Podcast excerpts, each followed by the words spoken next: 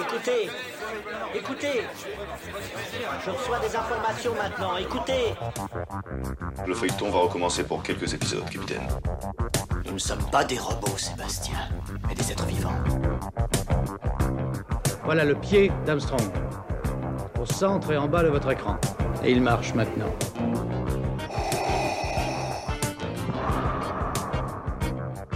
On peut dire aujourd'hui que la science-fiction est bel et bien partout. Tu veux dire qu'on est dans un programme informatique Est-ce vraiment si invraisemblable Si mes calculs sont exacts, attends-toi à voir quelque chose qui décoiffe. Bonjour à toutes et à tous, vous écoutez C'est plus que de la SF, le podcast hebdomadaire sur la science-fiction animée et produit par l'œil de chéri. Cette semaine, nous allons revenir sur une franchise culte de science-fiction imaginée par Chris Carter. Je crois que tout le monde connaît X-Files, la série phare des années 90 qui est actuellement disponible sur Disney ⁇ On revient après le jingle pour décrypter le savoir-faire de ce show, pas comme les autres. Bonjour à vous, Romain Nigita, bienvenue dans C'est plus que de l'ASF. Bonjour Lloyd et merci pour l'invitation. Vous êtes journaliste, spécialiste des séries TV, vous écrivez pour plusieurs médias sur l'actualité des séries et vous avez euh, co-dirigé euh, un ouvrage sur les séries avec Alain Carazé. On l'a juste mis euh, à côté de vous, euh, qui était sorti dans la collection euh, Fantasque chez Huguin et Menine. Ça s'appelle Séries Anatomy. Voilà, merci bien, j'allais le dire. Vous êtes déjà venu sur le podcast pour notre journée Star Trek. On avait, Évidemment, dès qu'il y a du Star Trek, moi je réponds présent. on avait demandé vos lumières pour analyser à la recherche de Spock, le troisième film de cette franchise pas comme les autres. Et on va tester un nouveau format avec vous. Ce nouveau format s'appelle Anatomie d'une série. Euh, L'idée est d'aborder une série en analysant un épisode particulier que l'on trouve représentatif de cette série. Euh, alors déjà, on vous remercie d'avoir accepté de vous plier au jeu. Et on était obligé de parler d'X-Files, euh, puisqu'on est en 2023, pour les 30 ans de la série. On va commencer avec un peu une introduction. Pourquoi X-Files est-elle euh, aussi culte, Romain Nigita? X-Files est culte bah, tout bêtement parce que c'est une excellente série, ça ça va sans dire, mais ça ne suffit pas pour expliquer un tel culte. C'est une série qui à elle toute seule a relancé tout un genre.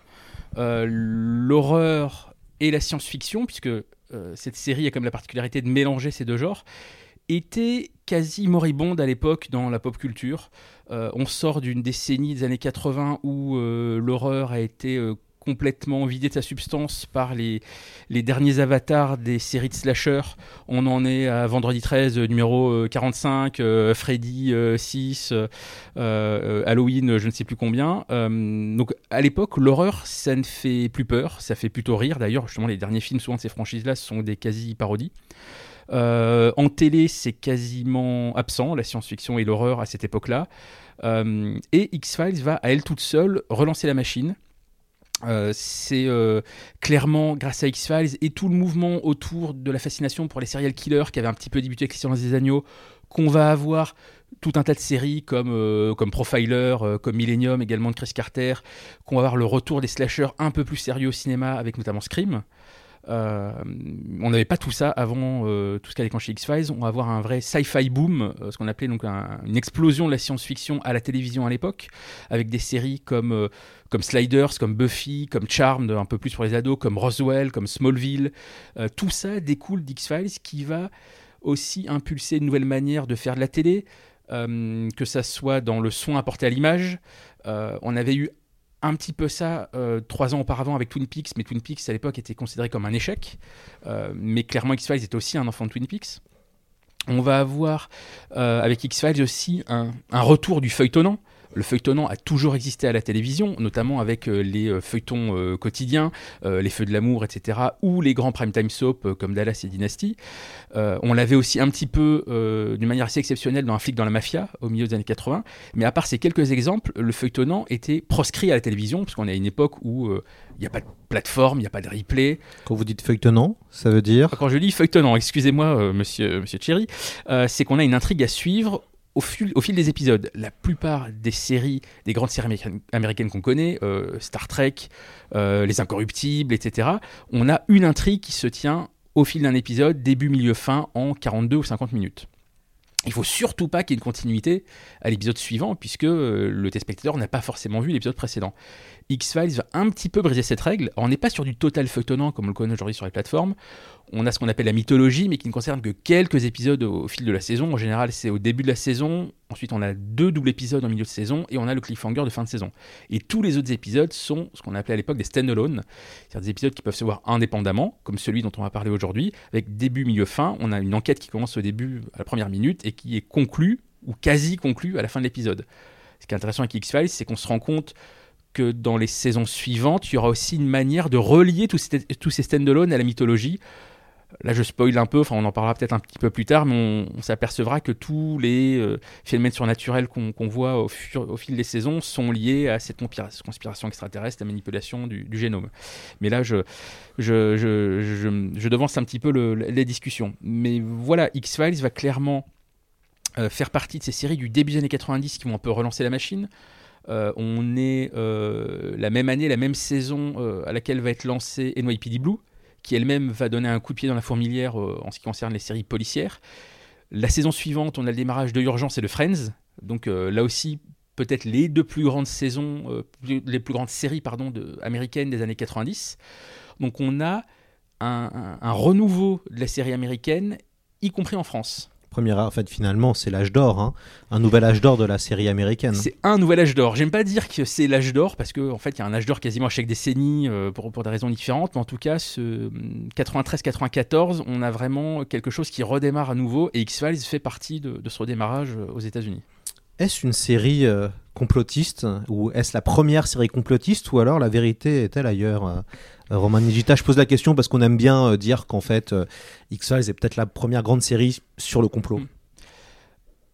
Alors, déjà, X-Files était une série sur le complot? Est-ce que c'est la première? Déjà, pour moi, ça n'est pas la première. Le prisonnier peut-être avant, non? Le prisonnier et les envahisseurs. Les envahisseurs, donc série des années 60, créée par Larry Cohen, euh, donc avec David Vincent qui les a vus et qui essaye de convaincre un monde incrédule qu'ils sont déjà là. Euh, donc forcément un concept qui se prête à toutes les interprétations, comme tous les grands récits euh, de science-fiction des années 50-60, euh, comme l'invasion des profanateurs de sépulture. Euh, est-ce qu'on parle de la peur des rouges ou est-ce qu'on parle au contraire, est-ce que c'est d'une critique de cette paranoïa-là? L'interprétation est ouverte et on est quasiment dans la même chose avec les envahisseurs. Les envahisseurs qui est aussi l'une des grandes influences d'X-Files, puisqu'en plus l'acteur l'acteur vedette qui jouait euh, David euh, Vincent euh, a joué un rôle dans, X-Files. Euh, et ce qui est assez intéressant, puisque Les Envahisseurs est une série qui est quasiment oubliée aux États-Unis. Elle a beaucoup plus marqué les Français, puisqu'en France, c'est la première série de science-fiction à avoir été diffusée en prime time à l'époque dans les années 60 sur l'ORTF. Et donc, elle a ensuite été rediffusée, multi-rediffusée, mais aux États-Unis, elle a été diffusée une fois dans les années 60, et comme la plupart des séries, en fait, elle n'est pas rediffusée. Il n'y a pas de rediffusion aux États-Unis, en tout cas pas sur les grands networks où on a la première diffusion de la série. Ensuite, on a éventuellement des rediffusions sur des chaînes locales ou chaînes du mais ça ne revient jamais sur euh, la chaîne d'origine. Donc c'est une série qui a été oubliée. Il n'y avait que Chris Carter, plus ou moins, pour s'en souvenir. Et pour, euh, et pour demander donc à, la vedette des envahisseurs de, de, de- venir jouer un, petit rôle dans, dans quelques épisodes d'X-Files. Et là aussi, dans le cadre de ce sci-fi boom, il y a eu un reboot des Envahisseurs qui a été produit, une mini-série avec Scott Bakula, qui, qui était la suite de la série, puisqu'on a David Vincent qui revient avec l'acteur d'origine euh, dans cette mini-série, mais ça a été un échec, il n'y a pas eu de, de, prolongation à cette mini-série. Euh, donc voilà, en tout cas, ça n'est pour moi pas la première à utiliser la figure des extraterrestres pour parler d'un complot ou d'une invasion aux États-Unis. Euh, certainement pas dans la science-fiction en général, et donc pas dans les séries télé. Après, est-ce que c'est une série complotiste? Euh, C'est certainement une série qui a été récupérée par les complotistes. Ça, on l'a vu à l'époque, notamment avec l'extrême droite en France. Euh, ça est un petit. Je pense que c'est un peu passé de mode, la récupération d'X-Files. Euh, alors que par contre, ce qui est assez inquiétant, c'est que le prisonnier euh, a été à nouveau récupéré, notamment pendant la crise du Covid. Donc série qui est évidemment plus ancienne qu'X-Files. J'ai pas l'impression qu'on ait vu beaucoup de récupération d'X-Files récemment. Mais en tout cas, à l'époque, euh, quand c'était vraiment le, pic de la série, diffusion en prime time sur M6, oui, clairement, euh, il y a eu tout un tas de, débats autour de cette récupération-là. Euh, Est-ce que c'était une volonté de la série? Je ne pense pas. D'ailleurs, ce qui est intéressant, c'est que dans les, deux saisons reboot plus récentes de la série, Chris Carter lui-même s'est moqué des complotistes, puisqu'il y avait un personnage de de, de youtubeurs complotistes euh, qui rappellent toutes les figures euh, qui tournent autour de Trump, euh, donc qui étaient euh, mis en scène là-dedans, qui étaient joués dans cet épisode par Joel McHale, euh, l'acteur de Community. Donc clairement, euh, Chris Carter euh, se renvoie la balle à ces gens-là pour dire bah non, euh, il y a une nouvelle forme aujourd'hui de complotisme et de conspirationnisme, c'est absolument pas euh, les thèses que moi je défends. Euh, il y a un autre épisode écrit par Darren Morgan euh, qui est absolument génial dans ses reboots, justement qui, qui, qui, qui- s'amuse de ce néo-complotisme, de cette néo-vérité. C'est le syndrome du, du front, j'ai plus le titre exact en tête. Enfin, un, un épisode comique, mais qui là aussi euh, re- renvoie dans leur but les, les complotistes qui voudraient éventuellement récupérer la paranoïa d'X-Files. Donc non, je ne pense pas que X-Files soit une série complotiste. Par contre, c'est une série paranoïaque. Faisant écho, à- on va dire, à tout le cinéma post-années 70, post-Watergate, où il y Exactement. avait une paranoïa de l'État. Ça, Chris Carter l'a toujours dit, s'en est toujours revendiqué. Il a toujours expliqué que l'une des origines de la série, c'est j'ai grandi à l'époque du Watergate. Euh, j'ai grandi dans l'Amérique qui a connu l'assassinat de, de JFK. Et c'est de ça dont je veux parler, entre autres. Mais c'est clairement cette, euh, cette défiance envers le gouvernement.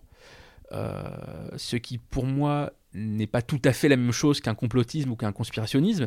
Mais il y a, en effet, de manière délibérée, cette façon de dire le gouvernement nous cache, des choses. Euh, il y a des, des puissances qui manipulent les décisions du pouvoir, qu'elles soient industrielles ou politiques. Euh, mais je ne pense pas que Chris Carter euh, défende le, complotisme ou le conspirationnisme tel qu'on le définit aujourd'hui sur les réseaux sociaux. D'ailleurs, est-ce que vous pouvez un peu nous présenter euh, ce fameux Chris Carter, donc qui est le, showrunner euh, d'X-Files, euh, qui a relancé d'ailleurs la série il n'y a pas très très longtemps.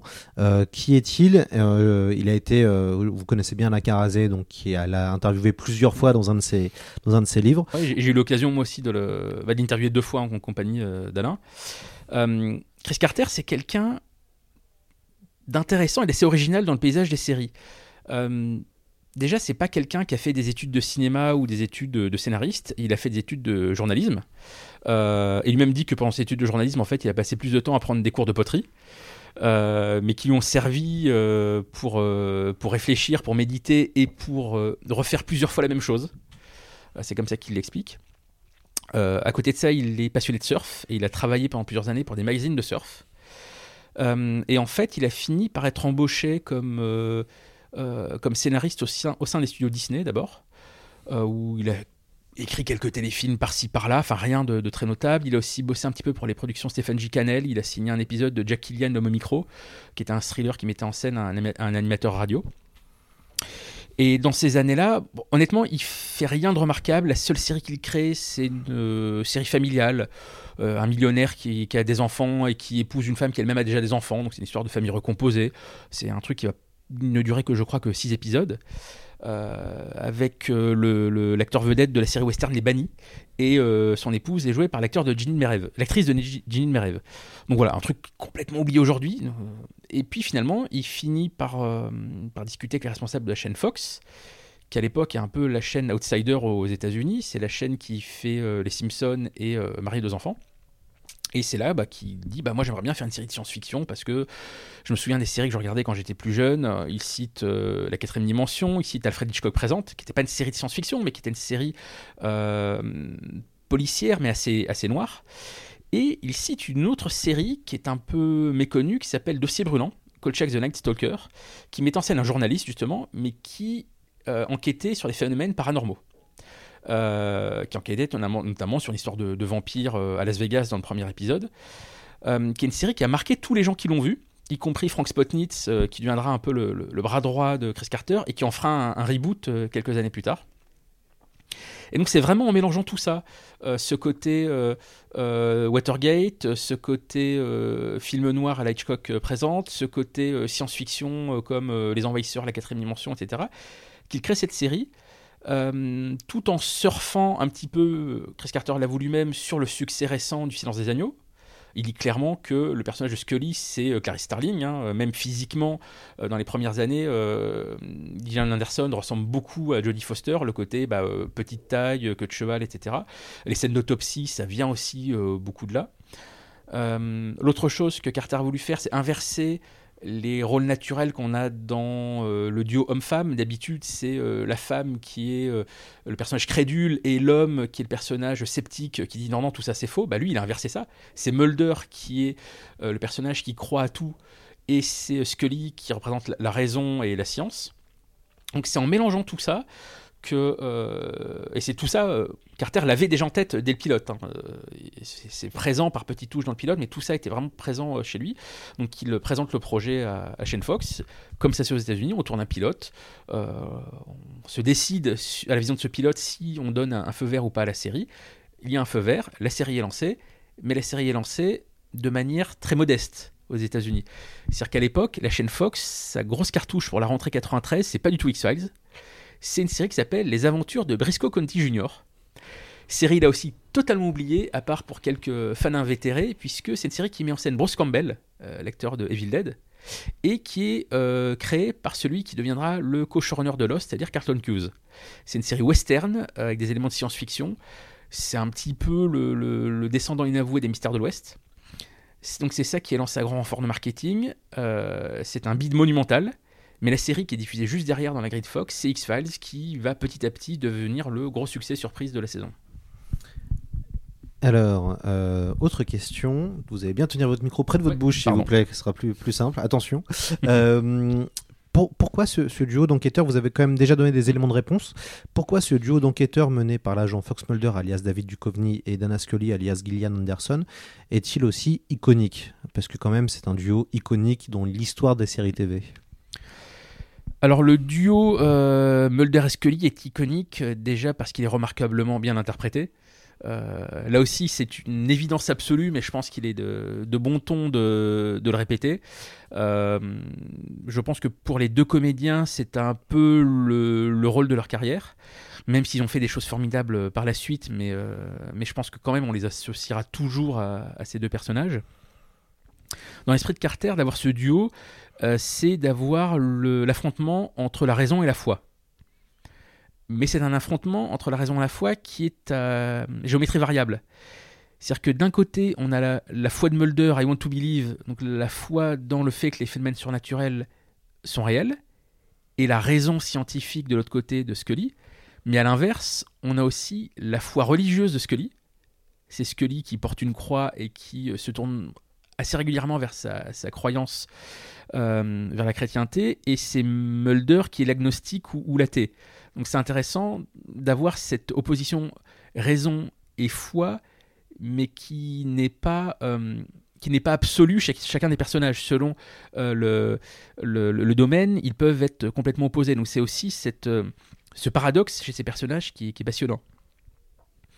Ensuite, euh, si le, duo fonctionne aussi bien, c'est que, enfin, s'il est aussi iconique, c'est que ce sont les seuls personnages euh, vraiment qui reviennent dans chaque épisode. On a, c'est pas du tout une série chorale. Euh, Il y a quelques personnages secondaires qui reviennent régulièrement. On a, le, on a Skinner à partir de la saison 2, donc qui est le, le responsable au FBI. On a les Lone Gunmen qui sont les trois informateurs de Mulder. Mais finalement, dans chaque saison, ils ne sont là que dans une poignée d'épisodes. Les seuls repères constants qu'on a dans chaque épisode chaque semaine, ce sont uniquement ces deux personnages-là. Parce qu'à chaque fois, ils vont enquêter dans un milieu différent, dans une ville différente. Ils débarquent quelque part, ils s'opposent à des, suspects, à des, à des responsables de l'autorité locale, des shérifs, etc. Mais les seuls points de repère qu'on a, ce sont eux deux, points de repère immuables. Donc je pense que c'est aussi pour ça qu'ils sont euh, aussi iconiques. Euh, voilà, contrairement à Star Trek, on a un équipage euh, complet. À Friends, on a une quasi-famille de six personnages copains. Là, on ne repose que sur ces deux piliers. On va maintenant analyser et revenir euh, sur l'épisode 20, alors de la saison 1, intitulé Quand vient la nuit. Euh, il s'agit du premier épisode que j'ai vu enfant de la série, qui m'a fortement marqué, puisque je n'avais pas le droit de regarder X-Files. En tout cas, euh, mes parents essayaient de m'en empêcher. Et du coup, un jour, j'ai eu le droit, et je suis tombé sur ce premier épisode qui m'a beaucoup marqué, puisque ça fait partie de, de- finalement de mes épisodes Mm. préférés. Euh, Peut-être racontez-nous un peu l'histoire derrière cet épisode euh, 20. Euh, on peut déjà dire que l'acteur qui fait entre guillemets l'écolo terroriste ou l'écologiste euh, pas vraiment terroriste d'ailleurs est Titus Welliver euh, qui sera euh, Harry Bosch plus tard sur Amazon Prime qui est un, acteur qui a fait aussi beaucoup de, films d'action et, et beaucoup aussi de séries il était dans Lost quelle est l'histoire derrière cet épisode euh, 20 Alors cet épisode 20 est écrit par Chris Carter lui-même.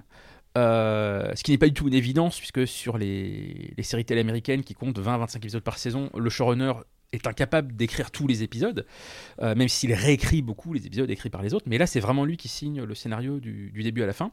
Euh, Carter lui-même a expliqué qu'en fait, il s'est souvenu du- d'un cours qu'il avait étudié à la fac. Euh, bah, il avait tout simplement suivi un cours sur la. je l'ai noté parce que le mot est assez compliqué, la dendrochronologie, qui est donc l'étude des cercles de croissance des arbres. Il s'est souvenu de ça. Il s'est dit, bah tiens, faudrait que je fasse un. j'utilise ça pour un épisode, parce que finalement. euh, euh, avoir des, arbres qui ont plusieurs siècles euh, et qu'on peut étudier pour notamment savoir s'il y avait de la radioactivité à l'époque, bah, est-ce que euh, il pourrait y avoir des bestioles qui ont été kidnappées lors de la croissance de cet arbre et qui pourraient être libérées le, jour où on coupe cet arbre? Donc voilà un petit peu l'origine de cet épisode. Il y a une autre chose intéressante dans cet épisode, c'est que c'est un quasi remake d'un autre épisode euh, diffusé plus tôt dans la saison, qui est Projet Arctique, qui était lui-même un quasi remake de, The Thing ou de Hugo Zer, euh, la, nouvelle d'origine de, Campbell. Euh, quasi remake puisque on a nos personnages qui sont isolés dans un lieu reculé. Dans Projet Arctique, c'était une base arctique évidemment, comme euh, le titre. Là, on est dans, la forêt. On aura quasiment à nouveau un remake dans la saison 2 avec l'épisode intraterrestre, qui est un épisode avec des, des spores souterraines. Euh, donc on a en effet un, épisode type d'X-Files où on a nos deux personnages qui vont enquêter dans un lieu euh, reculé où il y a un élément euh, de la nature qui été libéré par la main de l'homme et on va avoir un quasi huis clos. et nos personnages seront à la fin de l'épisode mortellement en danger.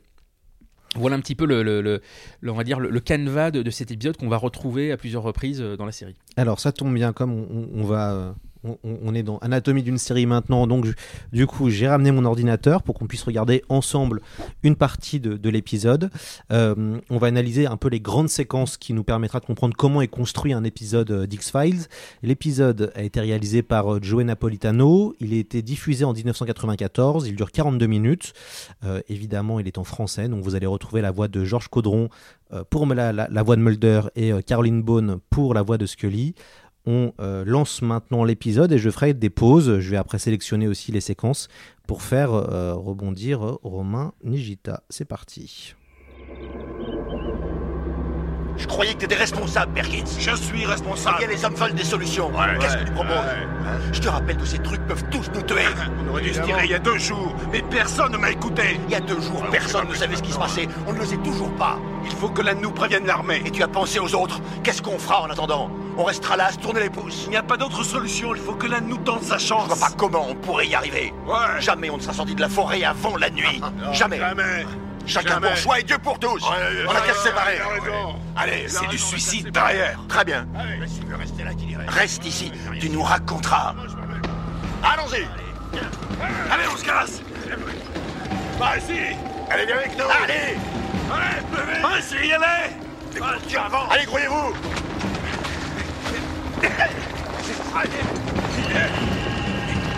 Mais allez, vous deux, grouillez-vous, merde. Allez.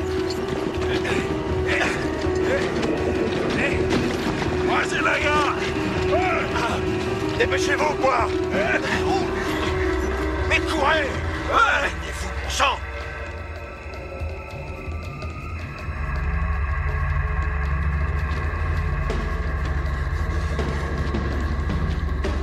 Oh Oh Oh. Ah Ah Ah Oh Oh.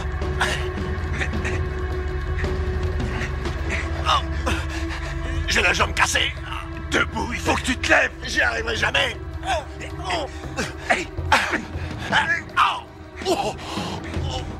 Continue, il faut avancer. On n'y arrivera pas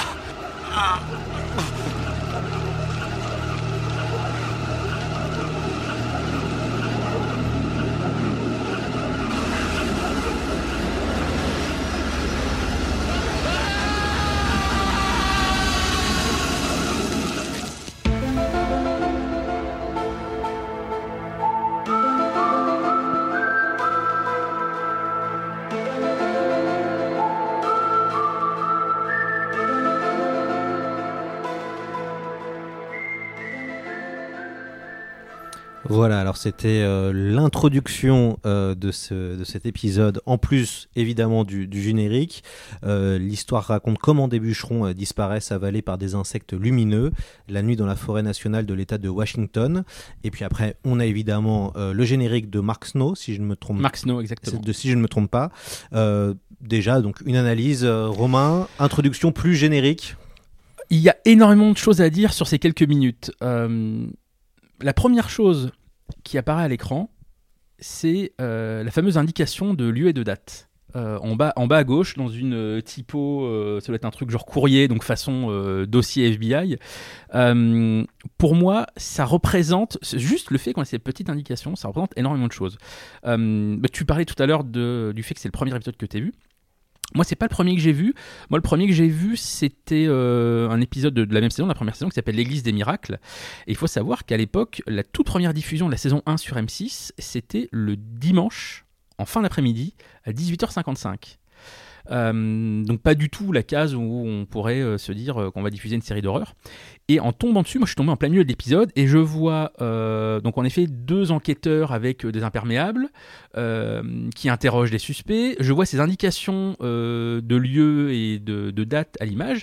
Et en fait, je crois être tombé sur un épisode de New York District qui était à l'époque diffusé sur, France 3, donc la série policière de Dick Wolf, Law and Order qui a justement des indications de date et de lieu. Alors, elles sont pas sur l'image, elles sont sur carton noir avec le fameux Chung Chung, mais je vois des, indications de lieu et de date, je vois des mecs du FBI euh, vraiment euh, très formels euh, interroger des gens, je dis tiens, c'est une série policière, et puis après je me rends compte qu'il y a des trucs fantastiques. Mais pour moi, c'est ça aussi qui explique l'originalité d'X-Files, c'est que X-Files traite le surnaturel comme une série policière. C'est un procédural en fait, et prend au sérieux justement euh, l'horreur, la science-fiction, enquête dessus de manière euh, très euh, clinique avec des autopsies, des preuves, des indices, des interrogatoires. Et justement, ce que je disais tout à l'heure, le fait qu'à l'époque on ne prenait plus la science-fiction et l'horreur au sérieux, bah, X-Files le prend au sérieux, ne serait-ce que de cette manière-là. Donc pour moi, le fait qu'un épisode commence par ça, déjà, ça montre l'originalité d'X-Files. Ensuite, ce qu'on voit derrière cette indication de date et lieu au début de cet épisode, c'est des paysages de forêt. Et là aussi, je pense que cet épisode est complètement représentatif de ce qu'a amené X-Files à la télévision. C'est que X-Files était tourné à Vancouver. Au départ, pour euh, des simples raisons budgétaires, c'était moins cher de tourner au Canada que de tourner euh, à Los Angeles dans les studios à Hollywood. Sauf que la série va complètement exploiter les paysages canadiens, et surtout dans cet épisode-là, évidemment, parce que c'est un épisode qui se passe à 95% euh, dans des forêts.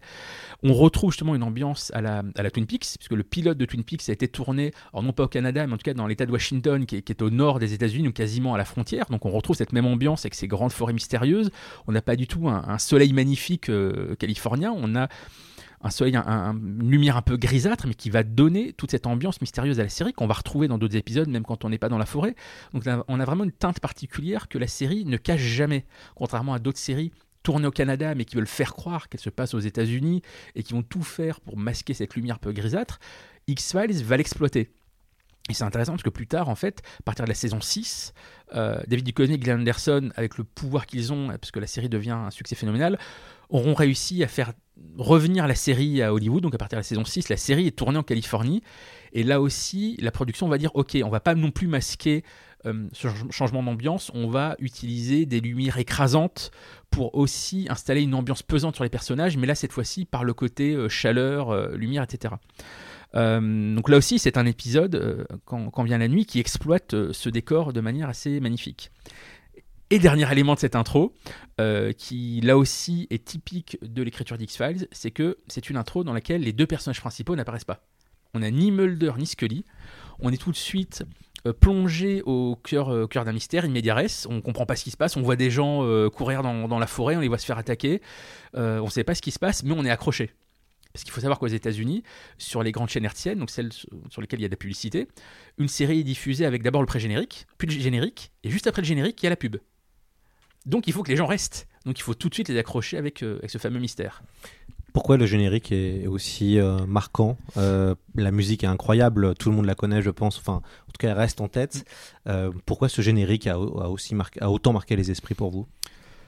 Euh, la musique de Mark Snow a autant marqué les esprits parce qu'elle reste, tout de suite en tête. C'est une petite mélodie que tout le monde veux dire, C'est comme le, générique euh, de la quatrième dimension, enfin le plus connu à partir de la saison 2 de la quatrième dimension. Euh, moi, je me souviens à l'époque, j'étais au collège et au lycée. Bah, dès qu'il se passait un truc bizarre en, classe, quelqu'un disait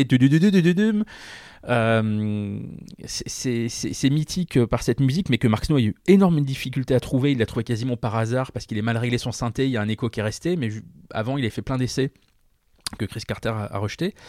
Euh, C'était assez original pour l'époque, même si les synthés étaient déjà beaucoup, beaucoup utilisés. Euh, mais c'est quand même malgré tout sur ce générique-là des sonorités qu'on n'entendait pas trop. On était encore beaucoup avec des soit des chansons euh, ou des génériques vraiment qui étaient plus dans l'action. Là, on est vraiment dans un, dans un générique mystérieux.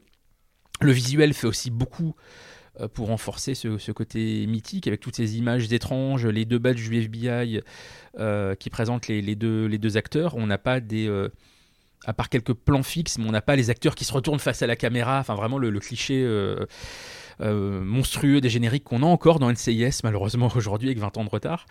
Euh, D'ailleurs, les quelques mises à jour du générique qu'on a eu pour les dernières saisons, pour les saisons reboot, bah, paraissent très étranges, tellement on était habitué à cette première version qu'on a eue pendant quasiment 7 ans. Donc là aussi, ça nous plonge complètement dans l'histoire parce qu'on a ce, ce- cette musique qui démarre avec un espèce de, boom et un écho et qui prolonge en quelque sorte la situation mystérieuse à laquelle on vient d'assister. C'est-à-dire que le- ce générique est une prolongation de ce mystère qu'on vient de voir. On n'est pas du tout sur quelque chose qui vient interrompre ou qui est vraiment euh, hors contexte. On est tout de suite plongé dans ce mystère et d'ailleurs la prolongation dans ce mystère est une, originalité de cet épisode-là, c'est qu'on a des fondus au vert. Euh, D'habitude, dans une série, on a des fondus au noir. Enfin, dans une série ou dans un film, on a des fondus au noir. On a éventuellement parfois des fondus au blanc pour faire un, côté un peu, flash, mais des fondus au vert.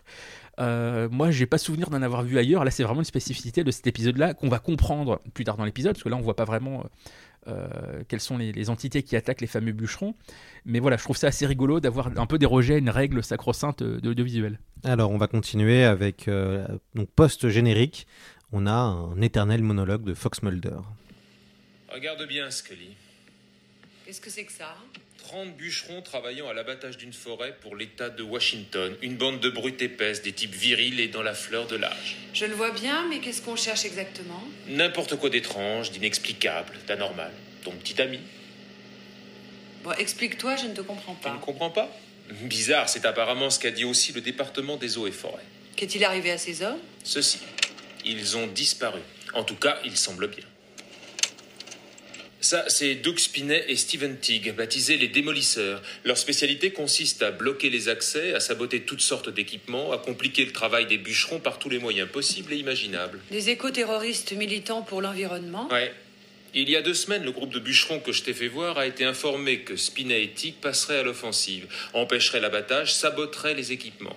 Ils se sont préparés à les recevoir. Une semaine plus tard, ils ont interrompu tous les contacts radio. Et on sait pourquoi? Non.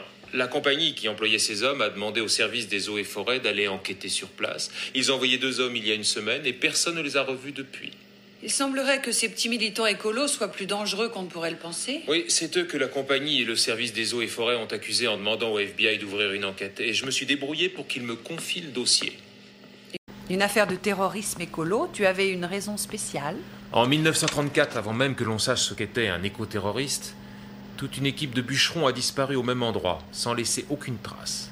On n'a jamais découvert ce que ces hommes avaient pu devenir. Et tu soupçonnes quoi? Bigfoot? Aucun risque. Les pantalons de flanelle sont plutôt indigestes, même pour Bigfoot. Allez bien, Scully, on va faire une balade en forêt. Voilà, alors c'est assez amusant puisque euh, on retrouve évidemment le monologue de Fox Mulder. Ce qui est drôle avec ces disparitions de, de bûcherons, on peut penser à un, autre classique de l'horreur qui est ça de Stephen King, euh, qui est sorti au début des années 90 et donc aussi qui avait tout ce, ce fantasme de disparition avec un clown tueur.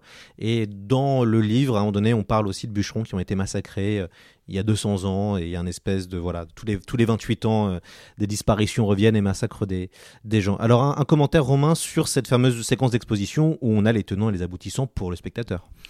séquence d'exposition euh, un petit peu obligatoire, même si elle est pas aussi euh, récurrente dans la série. Alors là, en effet, on est dans le bureau de Mulder au FBI, dans les sous-sols du FBI, même à la cave, puisque personne ne, veut travailler avec lui, qui fait un petit peu son show face à Scully et évidemment pour le téléspectateur avec un petit euh, diaporama. L'explication de, de Mulder avec son diaporama, c'est une scène récurrente dans X-Files, mais qui n'est pas systématique. Euh, des fois, on a le, petit brief de Mulder euh, dans la voiture ou quand ils arrivent sur les lieux. Et c'est quelque chose, en effet, qui a un peu disparu au fil des saisons, mais c'est en tout cas une scène assez, typique de la série. L'autre chose assez récurrente dans la série, c'est le fait que le cas qui intéresse Mulder l'intéresse parce qu'il ressemble à un cas plus ancien. Euh, puisque le, département des affaires non classées, euh, la traduction française des, X-Files, est un département qui existe au FBI depuis les années 50. Il y a même un épisode qui va expliquer euh, ses origines, avec un personnage qui est incarné par l'acteur de Dossier Brûlant, Kolchak the, the Night Stalker, Darren McGavin. Donc il y a toujours euh, cet élément dans X-Files qui est que Mulder a envie d'enquêter sur un cas parce que ça lui rappelle un vieux dossier qu'il a lu. Ça, c'est quelque chose d'assez intéressant euh, de, montrer que euh, les X-Files ont, un passé, ont, une mémoire, et que Mulder est un peu ce, rat de bibliothèque qui connaît un peu sur le bout des doigts tout ce qui a déjà été un peu investigué et jamais résolu, et que dès qu'il y a quelque chose qui lui rappelle euh, un ancien dossier, dit Ok, là, il faut que j'aille voir euh, de moi-même pour enfin expliquer ça. Là où c'est intéressant, euh, selon moi, c'est que, au fond, X-Files traite des légendes urbaines. En tout cas, c'est là qu'elle est, qu'elle est le meilleur. Quelques fois où elle a traité des, grands mythes du fantastique ou du surnaturel, comme le loup-garou ou les vampires, euh, ça donne les plus mauvais épisodes de la série. Euh, D'ailleurs, il me semble que l'épisode qui vient juste avant celui-là, c'est justement l'épisode sur le, loup-garou, euh, avec un des acteurs de Twin Peaks d'ailleurs. Et voilà, là, il à chaque fois. Quand on est sur les légendes urbaines, que ça soit un personnage comme Tooms, qui est un peu ce, personnage qui, qui s'infiltre dans les maisons en passant par, par les cheminées ou les soupirails, ou des peurs liées à l'écologie et l'environnement, comme c'est le cas dans cet épisode-là, là, je trouve qu'ils sont vraiment euh, les meilleurs, mais parce que justement, ils réussissent à inscrire ces légendes urbaines dans un passé. Euh, voilà, par ces anciens dossiers. Donc tout ça ne, sort pas du chapeau. C'est pas juste, euh, ok, il y a un nouveau phénomène de mode aujourd'hui. Non, non, en fait, tout ça, vous ne vous en rendiez pas compte, mais tout ça est bien plus vieux qu'on ne le pense, et c'est finalement aussi important que le loup-garou, que Dracula, que les vampires. Ça donne une légitimité à tous ces phénomènes. Alors Mulder et Scully vont euh, dans la forêt, Euh, ils, ont, euh, ils sont accompagnés de policiers euh, locaux et donc ils vont trouver un cocon dans les bois. On dirait une sorte de cocon. Fabriqué par quoi? J'en sais rien, j'en ai jamais vu de ce genre-là.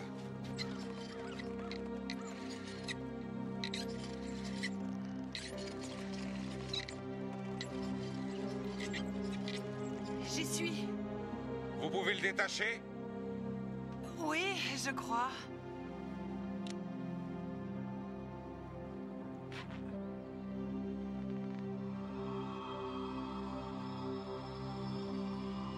Est-ce que ça va, Scully?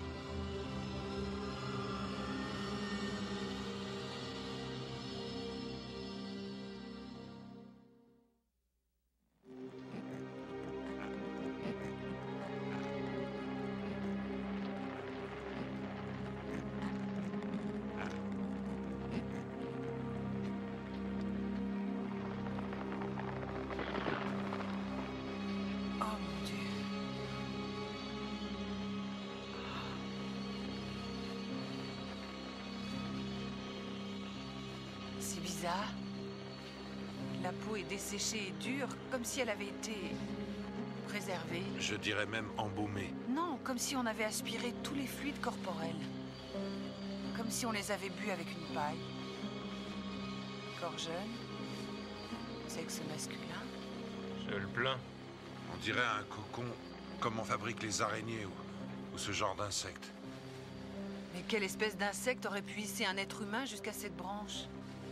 Des araignées microscopiques.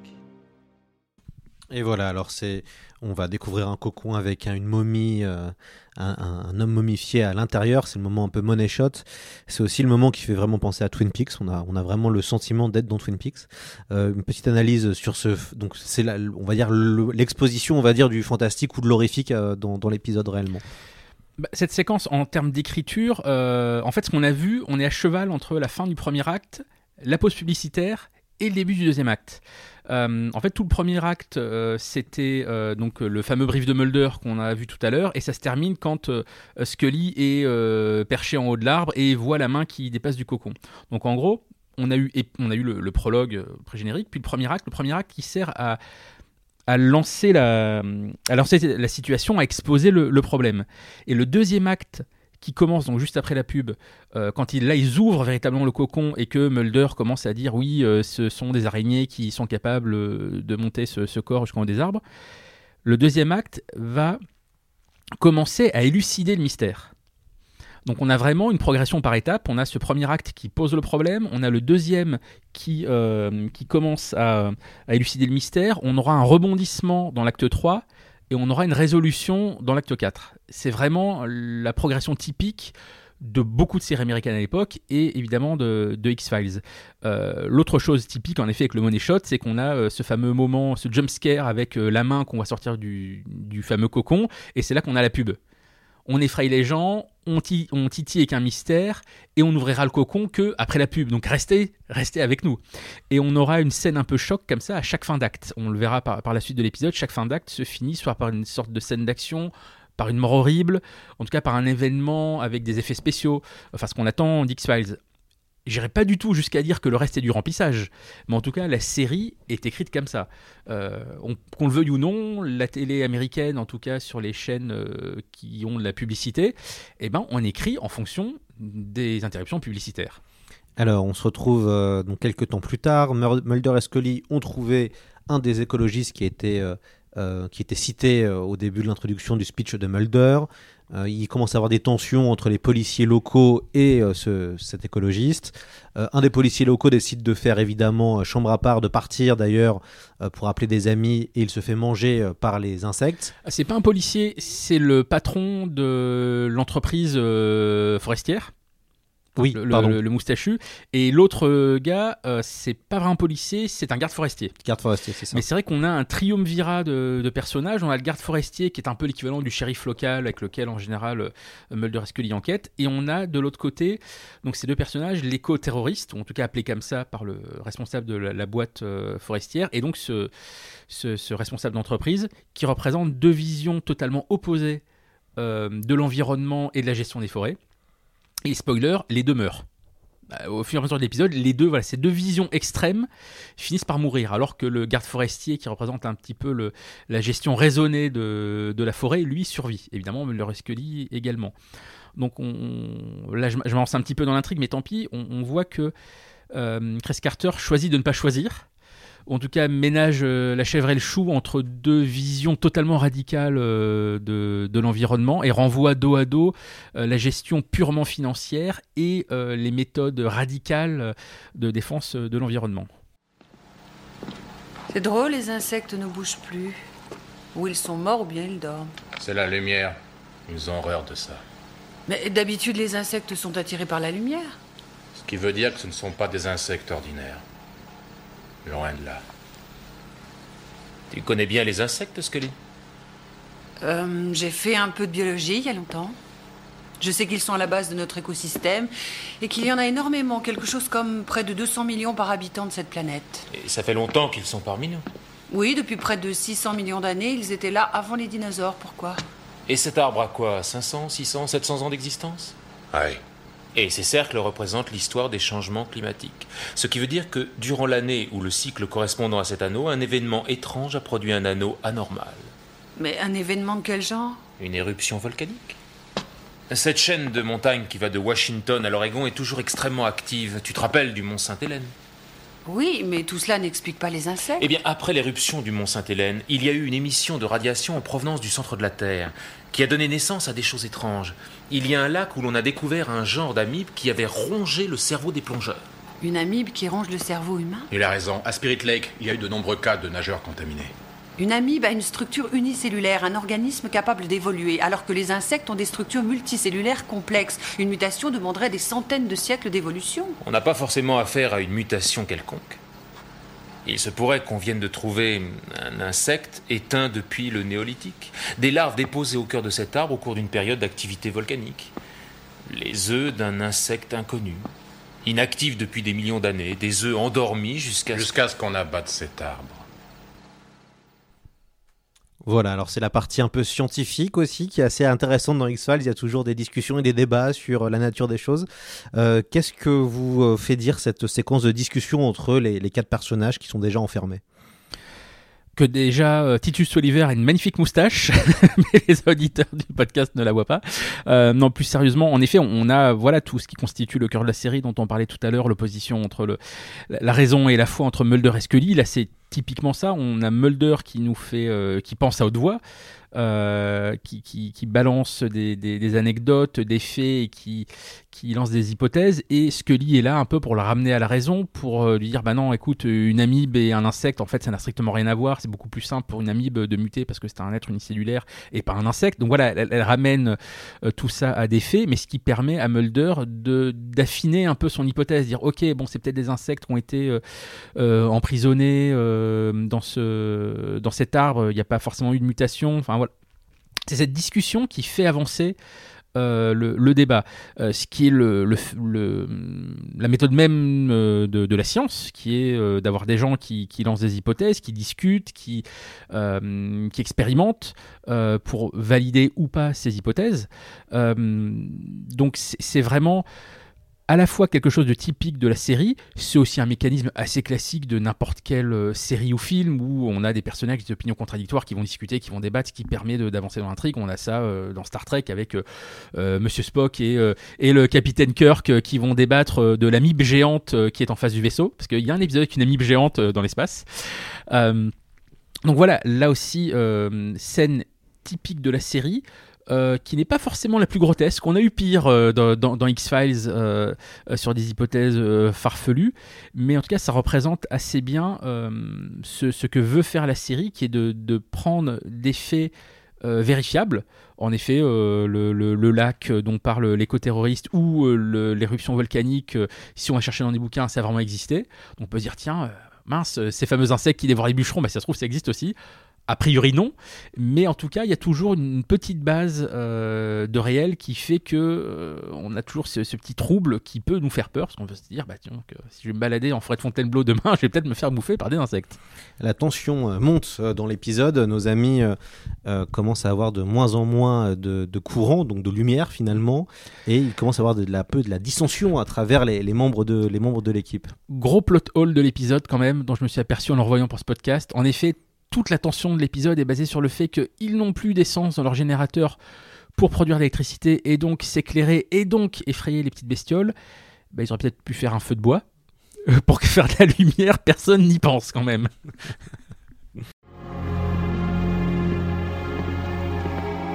Ils arrivent à travers le mur, là où il fait sombre, vous les voyez?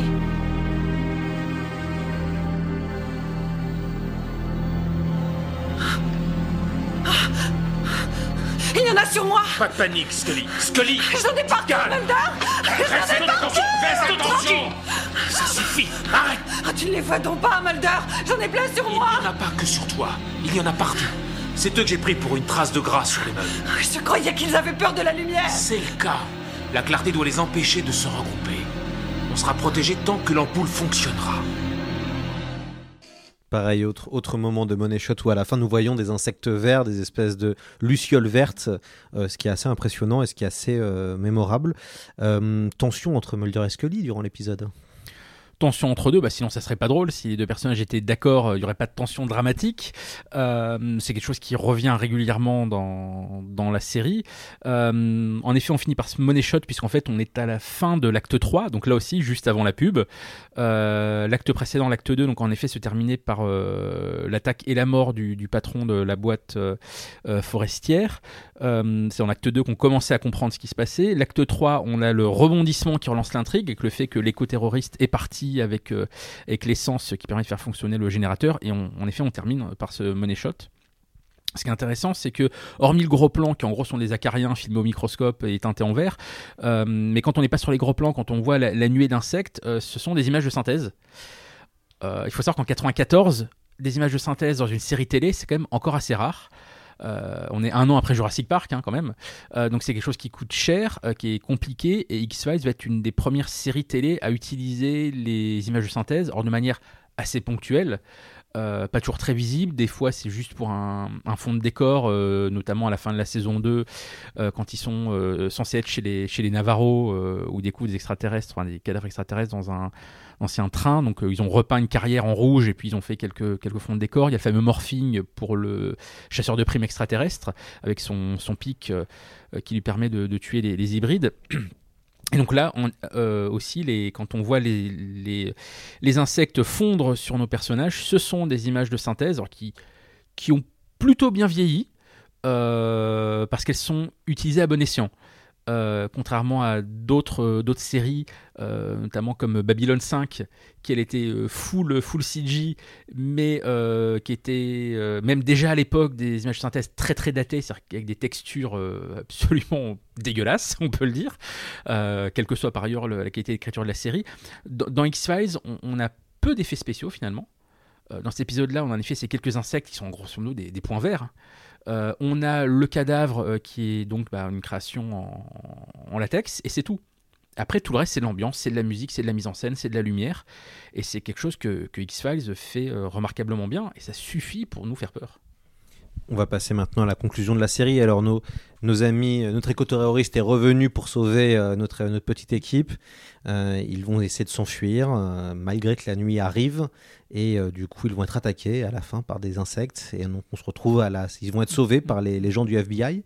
Euh, L'éco-terroriste va être tué par ses propres armes, puisqu'en fait, euh, il s'enfuit donc en, jeep, donc il est sympa, il est venu les, récupérer, mais en fait, ils vont crever, euh, puisque sur la route, les éco-terroristes eux-mêmes avaient semé euh, des pics pour empêcher les bûcherons de faire leur travail, et donc voilà, le- le- l'éco-terroriste, bah, du coup, sort de la voiture pour s'enfuir à pied, et voilà, le fait qu'ils aient crevé, c'est un peu de sa faute, et donc il est puni pour, pour son péché, tout comme, on le disait tout à l'heure, le, le patron de la société forestière est lui-même mort attaqué par les bestioles. Comment vous sentez-vous Mieux. On a le résultat des examens? Vos facultés respiratoires sont excellentes. Franchement, je craignais que cet incident n'occasionne plus de dégâts. Nous avions décelé de grosses quantités d'un agent chimique, la luciférine. Ah oui, c'est quoi? Un type d'enzyme présent chez les lucioles et de nombreux insectes bioluminescents. Nos entomologistes n'ont toujours pas déterminé quelle espèce d'insecte vous avez rencontré.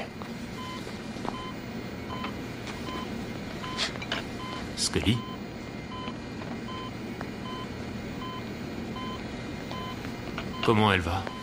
Elle n'est pas encore vraiment tirée d'affaire. Elle est toujours très faible. Deux ou trois heures de plus, et elle y restait. Et je lui ai dit qu'on allait faire une jolie balade en forêt.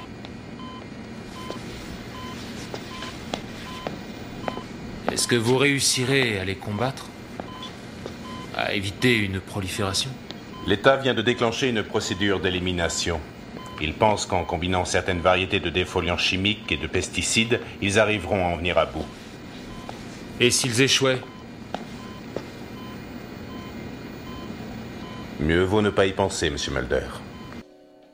Voilà, alors il faut aussi, il faut aussi un peu s'imaginer. hein. Il, y a, il y a donc Mulder est, rond, est boutonneux au maximum, blessé. Euh, il, a un- il, il porte, enfin, il est dans un- sous une tente avec des gens qui ont des masques, euh, enfin des combinaisons Une- blanches. Une sorte d'environnement stérile. Voilà, c'est ça. Et euh, du coup, tout- il, il- il tente de se remettre, mais il a quand même l'esprit très vif, très acéré, malgré son, son traumatisme. Ce qui est intéressant dans ce final, finalement, c'est on retrouve un peu ce qui fait le goût d'X-Files. On sait, la vérité est ailleurs, quoi. On saura jamais réellement ce qu'il ce qu'il en est. Ah, pour moi, c'est pas tout à fait ça à la fin de cet épisode. Euh, la vérité, euh, grosso modo, on l'a, euh, même si le, scientifique avec qui discute Mulder dit qu'on ne sait pas tout à fait ce qu'est cet insecte, mais en tout cas, le mystère de la disparition des bûcherons est résolu. On sait que ce sont ces insectes qui étaient prisonniers dans cet arbre. Pour moi, la vraie ambiguïté de la fin, c'est le fait que le gouvernement est censé s'emparer du problème et que. Euh, on ne sait pas s'ils arriveront véritablement à s'en débarrasser. Alors je crois qu'en VO, euh, le scientifique dit que l'échec n'est pas une option.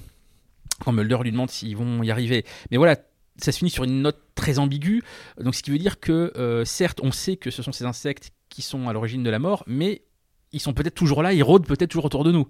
Donc euh, quand le, générique euh, apparaît, on se dit merde, euh, je reprends mon exemple de la forêt de Fontainebleau, si je, vais en forêt ce week-end, il y a peut-être encore ces insectes parce qu'on ne sait pas si véritablement le gouvernement a réussi à s'en débarrasser, même s'ils ont identifié le problème. Ce qui est intéressant aussi dans la fin de cet épisode, c'est que là aussi, c'est un truc un peu récurrent dans X-Files, c'est que euh, nos deux héros ont euh, vécu euh, un énorme traumatisme physique. Il y a plusieurs épisodes qui se terminent avec soit Mulder, soit Scully, soit les deux qui sont à l'hôpital blessés. Il y a l'épisode avec notamment le bateau dans lequel ils vieillissent tous. Voilà, c'est assez récurrent dans- la série, donc de montrer bah, que tout se finit pas très bien, puisque bon, on sait pas trop dans quel état on va les retrouver la, semaine d'après. En tout cas, l'épisode ne se finit pas avec eux en train de savourer une bonne tasse de café dans leur bureau. Euh, visuellement, je trouve ça assez intéressant cette fin qui se termine en effet dans cet environnement stérile totalement blanc. Euh, tout le monde est habillé en blanc, euh, les, parois, on, pense que c'est peut-être un hôpital de fortune, tout est d'un blanc immaculé et éblouissant. Tout ça après avoir vécu pendant 40 minutes dans une forêt, la nuit, dans la boue. Donc on est à l'opposé complet. Je trouve ça assez intéressant en matière visuelle. On voit aussi en effet que Mulder euh, euh, a retrouvé assez vite ses esprits, jusqu'à même faire quelques petites blagues quand il dit qu'il avait promis de virer en, forêt à Scully. Ça, c'est aussi une petite particularité du personnage, c'est toujours d'avoir ces petites euh, réparties, ces petites piques assez drôles. et ce qui vient en contradiction de certains critiques de l'époque qui disaient que X-Files était une série qui n'avait aucun humour et qui était très premier degré. Bah, en tout cas, selon moi, pas du tout vrai, surtout avec la personnalité de, de Mulder. Et dans les saisons suivantes, on aura des vrais épisodes humoristiques. Euh, donc, euh, une fin qui est assez typique d'X-Files. Euh, c'est pas le meilleur épisode de la série. Je pense que personne ne le met dans son classement des, des 10 meilleurs épisodes. Il n'est pas non plus dans, dans le classement des pires épisodes, mais c'est en effet un épisode absolument représentatif de ce que sont les loners dans la série. Donc je pense que au-delà du fait que c'est le premier que tu aies vu, je pense que c'est un très bon épisode euh, à choisir pour montrer ce qu'était X-Files. Euh, le fait que ça n'est pas du tout Contrairement à l'image qu'on peut en avoir, une série compliquée parce que mythologie, parce que euh, question sans réponse ou pas sur euh, le complot extraterrestre, euh, si on n'a pas vu les cinq saisons précédentes, on va rien comprendre. Bah non, les trois quarts des épisodes de la série, ce sont des épisodes comme celui-là, qu'on peut savourer pendant 42 minutes. C'est la série qui fait peur. C'était un peu, moi je me souviens à l'époque, quand finalement la, série commençait à devenir populaire en France, euh, la seconde diffusion de cette première saison, après la, diffusion du dimanche après-midi, c'était le vendredi en seconde partie de soirée. C'était une case idéale pour la série. Euh, c'était le truc que tous les collégiens ou lycéens pouvaient voir en fin de semaine parce qu'ils n'auraient pas eu le droit de regarder ça à cette heure-là euh, en semaine parce que le lendemain il y avait école. Bah là, le vendredi, il n'y a pas de souci, on pouvait regarder ça. Dans la foulée M6 a passé la, la première diffusion de la saison 2 et c'est qu'une fois que vraiment le phénomène a explosé qu'ensuite ils l'ont diffusé en, prime time.